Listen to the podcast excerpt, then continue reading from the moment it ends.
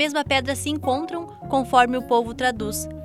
Quando se nasce uma estrela, quando se morre uma cruz. Mas quantos que aqui repousam hão de nos emendar-nos assim?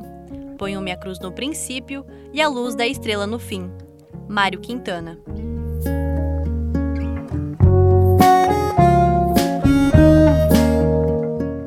Sociedade brasileira no geral costuma evitar pensar ou se programar para a morte, mesmo sabendo que um dia ela vai chegar. Mas será que deixar esse assunto para depois realmente ajuda? Quando o fim da vida cometer algum familiar ou amigo próximo, por exemplo, você vai saber o que fazer? Talvez a grande maioria dos ouvintes ainda não saiba.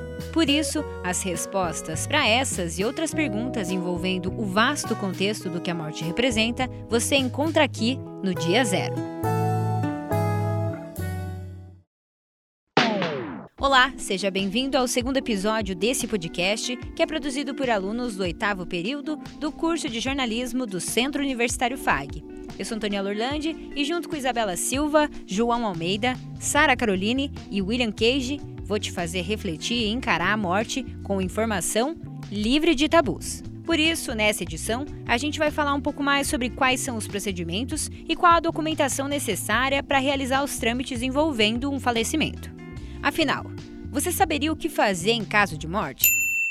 Bom, então quando um ente querido morre, a família geralmente precisa lidar com toda a carga emocional e ainda se atentar a uma série de procedimentos legais que, na hora da notícia do falecimento, podem parecer extremamente complexas. Mas então, veremos quais são elas. O primeiro passo é compreender qual foi o tipo de morte, onde e como ela ocorreu. Para entender essa etapa, a gente conversou com o advogado Gustavo Guevara, mestre em ciência jurídica e especialista em direito e processo do trabalho. Possui uma importância fundamental o local do falecimento, ou seja, o ambiente em que a pessoa faleceu.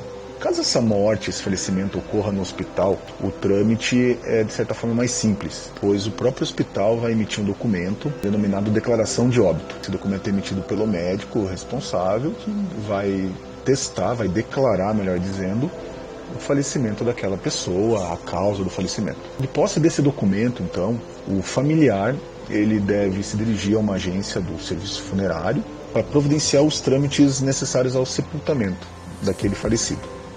Como o advogado indicou, quando o falecimento acontece em um hospital, os procedimentos acabam sendo mais rápidos, porque um médico pode atestar a morte. Mas quando ela acontece em casa, os processos são outros, porque nesse caso é necessário averiguar os motivos do óbito. O primeiro passo, então, que seria o indicado a família fazer, ou a pessoa que localizou aquele cadáver, é comunicar à autoridade policial da existência daquele cadáver.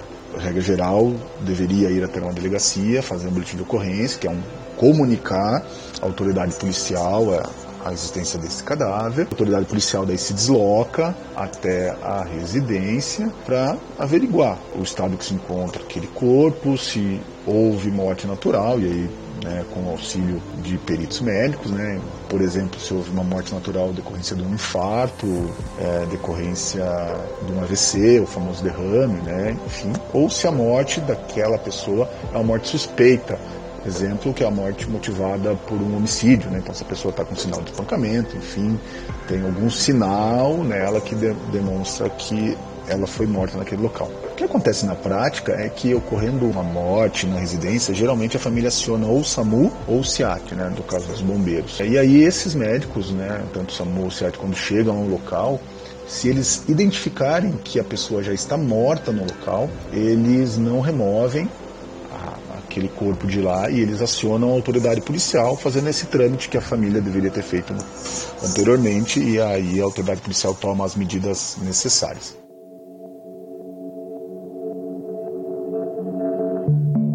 Se a morte for constatada como natural, o corpo é encaminhado ao SVO, Serviço de Verificação de Óbito, mantido pela Secretaria de Saúde, onde realiza-se a necrópsia, ou seja, uma análise para identificar a causa específica da morte e, em seguida, registrar o atestado de óbito. Já quando a morte é suspeita, é necessário aguardar o serviço da perícia para realizar uma investigação. Nesse caso, também é feita a necrópsia, mas aí quem assume o procedimento é o IML, o Instituto Médico Legal, que é o órgão vinculado à Secretaria de Segurança Pública de cada estado. Em alguns casos, o médico às vezes não consegue chegar na causa. Então aí é uma causa mal definida. Às vezes o cara morre em casa, não recebeu assistência médica. Nesses casos existe o serviço de verificação de óbito. Então o serviço de verificação de óbito nada mais é que um serviço que pode verificar essas mortes naturais de causa mal definida. Já o Instituto Médico Legal, ele tem por objetivo verificar as mortes de causa externa. O que é a causa externa? É o homicídio, suicídio, acidente ou a morte suspeita. Essas mortes são mortes que têm interesse médico legal, têm um interesse para a justiça. Esse foi o médico Dr. Sérgio Nascimento Pereira, especialista em medicina legal e perícia médica, trazendo as diferenças entre os órgãos de atuação. E finalizando a questão dos tipos de morte, se ela ocorrer em vias públicas, como em parques, praças ou ruas, em situações como essas, é necessário chamar a polícia ou o SAMU, que irão encaminhar os atendimentos necessários, como solicitação do IML. Trabalho realizado no IML também passa por diversos processos de acordo com a maneira que a morte aconteceu podendo-se realizar um exame cadavérico ou necroscópico, mas quando é feito um ou outro? O Dr. Sérgio explicou para nós. O exame cadavérico é quando não é aberto o corpo e o necroscópico é quando é aberto. Quando que é feito um ou outro? Quando, num acidente, onde há exposição de massa encefálica, quando a morte é visível, muitas vezes não é necessário abrir o corpo, porque a morte já está ali na cara. Aí faz esse exame cadavérico e sai um laudo cadavérico.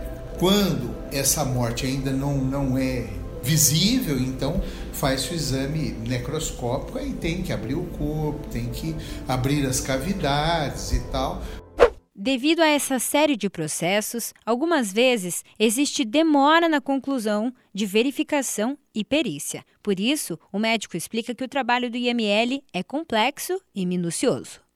O Brasil hoje conta com 380 ml. No caso do estado do Paraná, nós temos 399 municípios e são 18 IMLs. Praticamente todas as cidades são atendidas por um IML que fica próximo. Basicamente, cada caso é um caso. E nesses casos, principalmente em situação criminal, às vezes um dia é pouco.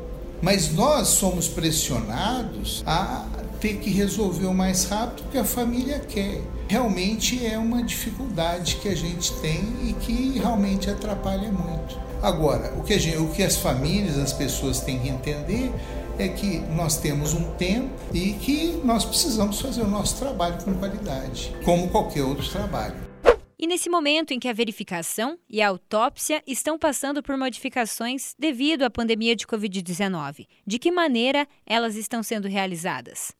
Desde o princípio, nessa questão da coronavirose, a vigilância sanitária, a Anvisa, fez uma recomendação inicial que nós não autopsiássemos esses corpos. Basicamente, durante todo esse tempo e até agora, nós não temos nos envolvidos com esses casos. O SVO, por exemplo, não fez, nós não fizemos nenhuma autópsia de corpos com coronavírus, então esses serviços de autópsia até agora não manipularam esse tipo de cadáver. Então, a nossa experiência com a questão do Covid foi mínima. Daqui para agora que saiu uma resolução do Ministério da Saúde colocando que a partir de agora é para a gente se preparar em termos de equipamento de proteção individual, exatamente porque eles querem que a gente melhore, principalmente os SVOs, melhore a qualidade exatamente de conhecimento dessas mortes.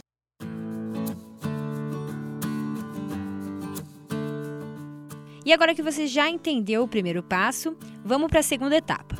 A gente vai seguir o passo a passo do que se faz convencionalmente em caso de morte no Brasil. As medidas têm base na tradição do sepultamento e do velório.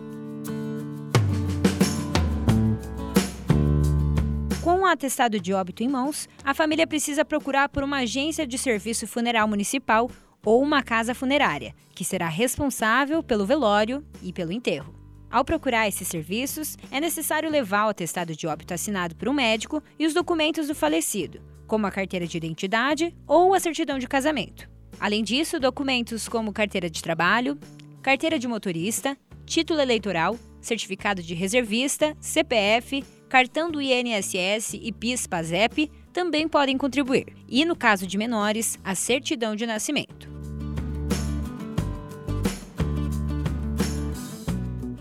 Que também traz muitas dúvidas são os valores atribuídos aos rituais e procedências a serem tomadas. Você tem ideia de quanto vai gastar com um velório ou com um funeral?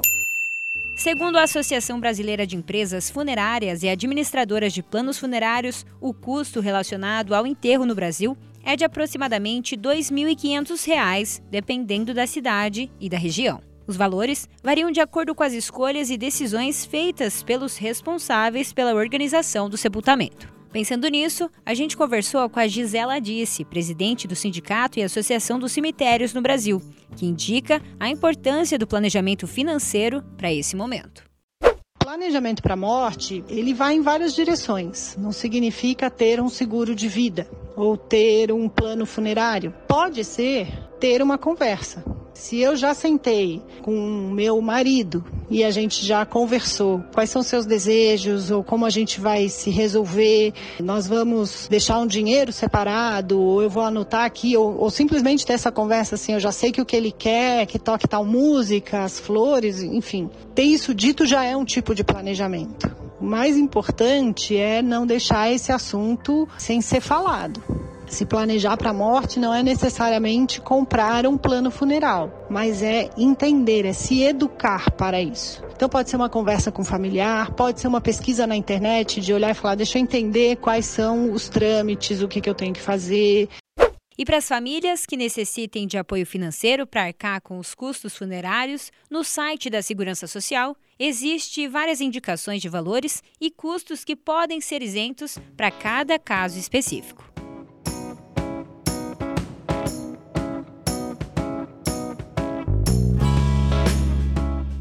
Além do sepultamento comum, onde a pessoa é enterrada, também existe a possibilidade de cremação. Esse procedimento existe desde a pré-história, mas atualmente no Brasil, apenas 10% dos cadáveres são cremados e a maior parte ocorre em crematórios particulares. Então, a cremação, por exemplo, entrou no Brasil como uma possibilidade de uma nova narrativa. O índice de cremação ainda é muito baixo no Brasil, a gente não tem dados oficiais sobre isso, mas a percepção é de que é menos de 10%. Mas qual era o principal motivo das pessoas optarem pela cremação? Pela simbologia. Né? Não é uma questão de sustentabilidade ou uma questão de preço, mas principalmente pela simbologia. O advogado Gustavo Guevara explica que quando a família decide fazer a cremação, é necessário que a declaração de óbito seja assinada por dois médicos. É importante mencionar aqui se caso uma pessoa falecida tenha deixado registrado em cartório a sua intenção à cremação, né, isso é um direito da pessoa e ela em vida pode deixar isso, isso registrado em cartório que ela deseja, no seu falecimento, ser cremada. Ou ainda que ela não tenha deixado isso registrado, os familiares, se desejarem pela cremação, essa declaração de óbito necessita ser assinada por dois médicos, não apenas por um médico. Os familiares devem declarar isso ao médico, né? E, e ele vai fazer a cremação, também que ser atestado, declarado por dois profissionais. Isso porque no Brasil cremação ela é regulada por uma lei específica e ela traz muitas consequências jurídicas, principalmente porque você perde todo o material genético da pessoa para eventual questionamento futuro de qualquer razão que seja, né? É, seja por pesquisa de doença, seja por eventualmente uma investigação de paternidade futura.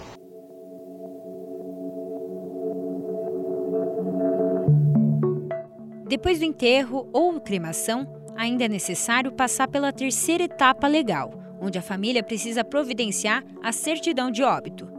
Mas agora você deve estar se perguntando: ué, eu já não fiz anteriormente o atestado de óbito? Pois é, a certidão de óbito não é a mesma coisa que o atestado. E quem explica mais sobre esse documento para nós é a advogada Claudineia Johnson. A certidão de óbito é o documento emitido pelo cartório de registro civil. Embora as duas palavras pareçam semelhantes, elas têm funções distintas. A declaração de óbito ela é preenchida pelo médico e emitida pelo hospital ou pelo IML.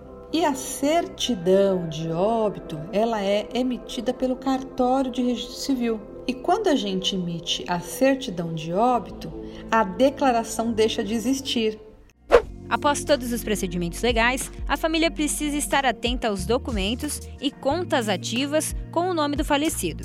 Por isso, é importante cancelar cartões e contas bancárias, evitando que alguém possa usar os dados, como explica o advogado Gustavo Guevara. Enquanto não se faz o inventário, os bens em nome da pessoa falecida não vão poder ser repartidos, não vão poder ser vendidos sem o procedimento de inventário. Então, os bens ficam lá travados e a pessoa não pode fazer nada. Inclusive, o que é, é vedado é que se que ocorra a movimentação de patrimônio da pessoa falecida, né, após seu falecimento, sem abertura de inventário. O que pode acontecer em alguns casos é que os inventaria, o inventariante, os herdeiros, enfim, podem ter acesso à conta bancária através de senha, sabe a senha, tem cartão, e começa a movimentar a conta bancária. Isso, isso é ilegal, não pode fazer. Os outros herdeiros podem questionar e devem questionar a situação. Então, por isso, embora hoje haja várias travas, né, então se avançou muito nesse sentido. Então, quando há o falecimento, há, há um comunicado dos cartórios para todos os entes e, regra geral, a, acaba ocorrendo o travamento de contas bancárias, de benefícios de INSS, enfim. Mas, é, se um caso ou outro pode ser passado despercebido e ocorrer essa movimentação. Muitas vezes há patrimônio desconhecido dos herdeiros, desconhecido da própria família, e que só o, eventualmente uma pessoa ou duas pessoas sabem a essência desse patrimônio, e se essas pessoas falecem instantaneamente, num acidente automobilístico, falecem as duas, ninguém mais sabe. Isso pode gerar conflito no futuro, desconhecimento. Entre as providências legais após o falecimento, existe a possibilidade de abertura de um inventário, um instrumento essencial que é feito para formalizar a divisão e a transferência dos bens dos herdeiros de modo reconhecido pela Justiça. A primeira coisa que a gente precisa saber é se o falecido deixou bens. Se ele deixou bens, o inventário é necessário. E a função desse inventário é justamente tornar público quem são os novos herdeiros. Caso a família não tenha condições de arcar com as despesas para fazer um inventário, ela pode procurar a Defensoria Pública, que é uma instituição que presta assistência jurídica gratuita às pessoas que não podem pagar pelo serviço do advogado. Além disso, o imposto que é devido com a transmissão dos bens né, do falecido para os herdeiros, que se chama ITCMD, pode ser pago de maneira parcelada. A lista completa da documentação necessária para a abertura do inventário pode ser conferida no site Jus Brasil. Planejar não só permite decidir como gostaria de ser lembrado, mas também tira o peso dessas decisões difíceis de sua família, dando mais tempo para o apoio mútuo para decidir como será lá na frente. Quanto mais as pessoas compreendem sobre esses processos, mais simples se torna a resolução para o momento. Por isso, compartilhe esse conteúdo com os seus amigos ou a sua família, para que eles também se informem. Após lidar com toda a questão legal, a pessoa que perde um amigo ou familiar precisa enfrentar o momento do luto. Então, dê o play no próximo episódio para entender quais são as etapas desse processo que tem grande importância ao longo de sua vida.